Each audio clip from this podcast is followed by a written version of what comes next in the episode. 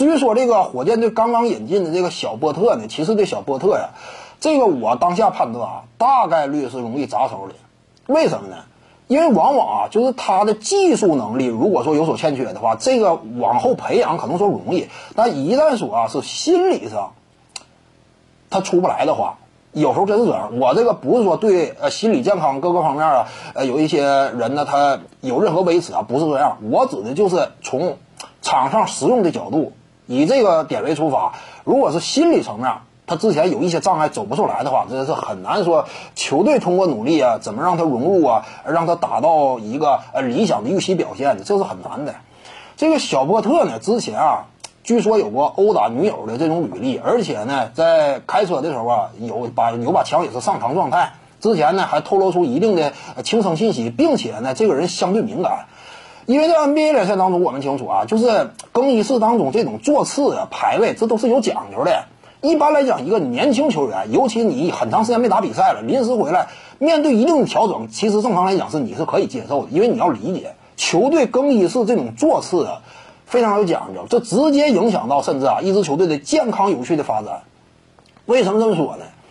就是核心几个，他一般来讲得做到一块儿啊。主力球员他越关键的球员跟核核心之间往往挨得越近。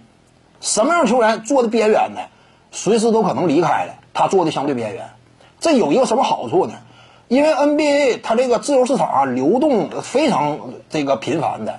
万一哪天啊有交易了，这种交易大概率是边缘球员，对不对？边缘球员流动是最为频繁。那他们一旦说走了的话，如果说原本啊是跟队内核心球员，呃，坐的挺近，你这么临时一走呢，还得整体调一番，让整支球队就有一种不稳定感。如果你原本坐的就比较边缘，有你没你的，可能说其他球队啊，呃，其他球员不理会，是这种感觉。再者一点呢，就是核心球员坐到一块儿，有利于沟通。你比如说啊，就是篮网队今年他这个更衣室啊，当下他这个照片没拍出来，但是你信不信？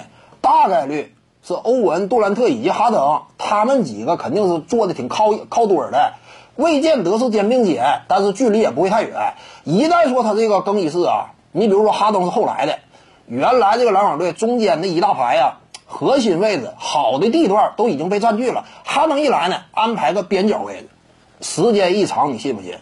因为你在团体当中有过生活经验的，你都会清楚，在团体当中有过生活经验，你一旦说跟谁坐的非常远了，到最后就形成什么样的格局？队内出现两伙人了，就彼此之间开始对抗了，就内心当中起码不是一条心了，这是很容易出现的。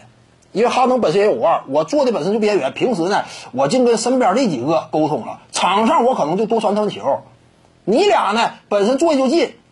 有可能内心当中多少啊有一种向心力，时间一长，彼此之间逐渐生分。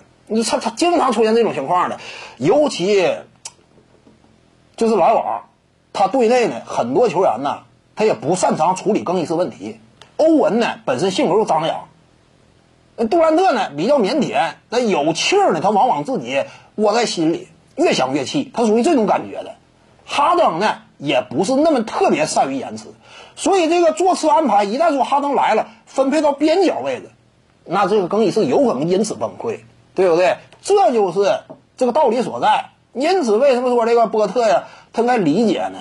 没有办法，你就这个身份，对不对？这些年以来，你没怎么打出状态，差不多给你布弄到一块一边去了，你也得忍着。而且你应该什么？发愤图强，通过场上表现，用球说话，对不对？